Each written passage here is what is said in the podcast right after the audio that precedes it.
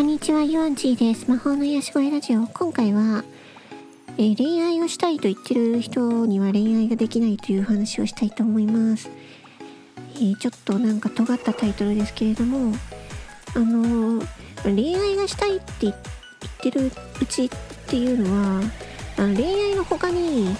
うん、なんか自分が打ち込めることがないのかなっていうふうに私は思っちゃいますね。だって、で何か自分がやりたいこととか打ち込めることとかそういうことがあったらなんか恋愛したいなとかいう風な暇がないんじゃないかなって思うんですけどどうなんでしょうか？うん。わからないけどね。だからなんかこうよく恋愛相談とか私聞くのが好きなんですけどなんかあの何て言うのかな。こうまあ自分女ですけどフラットな目で見た時に男と女で、まあ、男と女の2つで分けるのもどうかと思うんですけど、まあ、話を簡単にするために 男と女で分けるんですけど大体まあ男の人っていうのはあの自分の好きなものがあってでそれに打ち込むっていう人がうーん多いんじゃないかなっていうふうに思っていてでも女の人っていうのはあのね、生物学的に、ね、女の人っていうのは子供を産めるっていうのがあるので子供の子供を産みたいかどうかっていうところで考えると子供を産みたいと思ってる女性については、ね、あの早く、ね、パートナーを見つけて子供を産みたいっていうミッシミッションができるわけですよ。うん、でそうすると、えっと、早く恋愛して早く結婚したいみたいなねそういうところがそういう気持ちが生まれるっていうのはうん、それは致し方ないことだなじゃないかなっていうふうに思うんですよね。うん、で子供を欲しくて子供を育てるんだったらやっぱりお金がいるじゃないですか。だったらねえー、と女の人が今日本で働くのはあのすごくね大変ですよね。あの男性と一緒に正社員並み正社員でバリバリ働くのって相当できる女性じゃないとあの難しいと思うんですよ体力的にもね。だってあの女性って、ね、あの月経っていうものがあって、ね、男性には知らないあの痛みとかをね、まあ、月1ぐらいとかでね、えー体験するわけですよ。で、ね、その間は、ねあのー出血をするわけですよ。ね、そういうのとかねいろいろあるしあるので男性平等じゃなくて男性よりも女性の方がその生物学的にもあの大変なんですよ、うん、ホルモンバランスとかもいろいろあるからね。うんでそういうことを考えると、まあ女性が、ね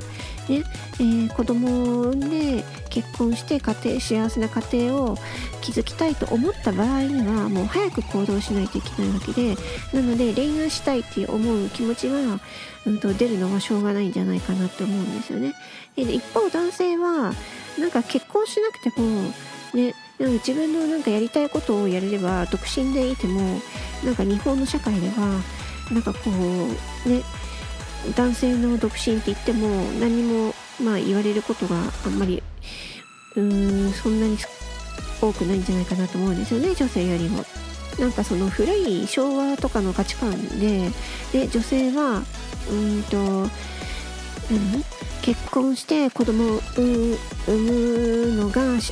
女の幸せみたいななんかそういう価値観っていうのがあるとなんか苦しいと思うんですよね。女性も男性も関係なく私が思うに、えー、と自分のうんやりたいこと、うん、やりたいことをやっていればその中でのうんともしかしたら、えー、と出会いっていうのがあってででそこの出会いで、ねあのーその気の合う仲間が気の合う人が見つかってでその人が、えー、と人生のパートナーとなるみたいな感じ？うん、だからそれがまあ恋愛だっていう風になるのかもしれないですけど恋愛したい恋愛したいって言ってるうちはなんか恋愛依存症になっちゃうんじゃないかなと思うんですよね。他にやりたいことがないから恋愛したいっていう風な人もいるんじゃないかなと思うんですよ、うん、なのでなんか恋愛したいなーって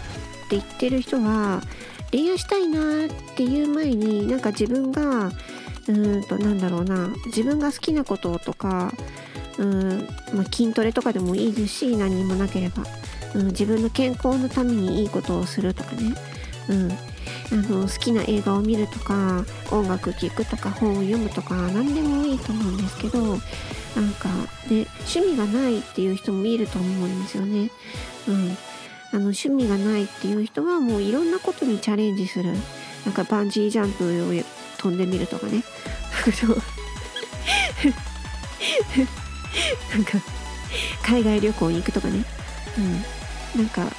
その人生のうちでなかなかできないようなことに挑戦してみるっていうのをやってみるとかね。なんかすごい面白いと思うんですよそういうのって。うん。趣味がないんだったらね。うん。で自分が好きなことがあるんだったらそれに打ち込ん打ち込んでいてでそれであのー、なんだろうな同じ趣味を持つ人と、うん、つながったりとかしていけばなんかそのうちうんとなんかこう意気投合してね仲良くなってっていうのでそういうのでそういうつながりでで自然と恋愛対象になって、ねえーと、人生のパートナーとして、ね、一緒に、えーとね、2人で生きていきたいなみたいな人が見つかればね、それがなんかすごく自然な流れじゃないかなって思うんですよね。でなんか本気で恋愛したい恋愛したいっていうか恋愛恋愛したいって言って恋愛できるもんじゃないんじゃないかなっていうのも思うしうんとただただなんだろうな性欲を満たしたいだけだったらまあ、そういうサイトに行けばいいし、まあ、私はあれです推奨しないですけど、まあ、だから風俗とかうんなんだろうね男性はまあ風俗に行くかもしれないですけど、まあ、最近は女性用の風俗もあるからそういうところに行ったりとか別にいいと思うんですよ私は。うん、で性欲はまあ人間の三大欲なので食欲睡眠欲性欲っていうのね、うん、別にいいと思うんですけど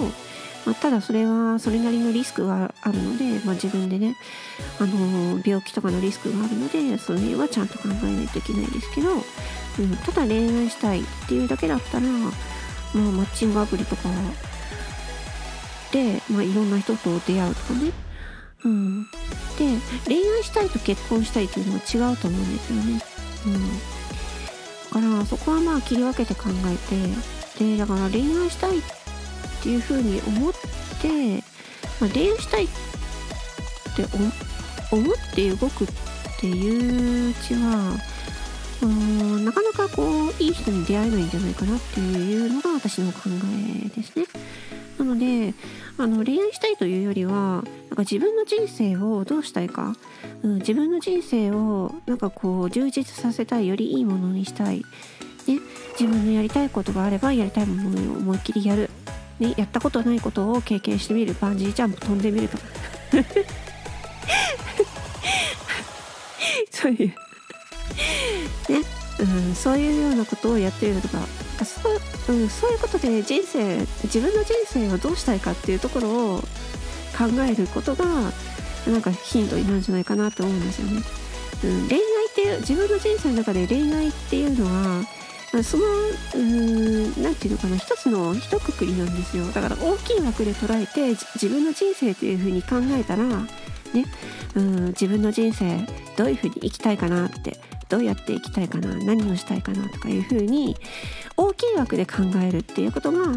ん、私はなんか、うん、大事なんじゃないかなと思います。でそうすると自然となんか恋愛っていうのが、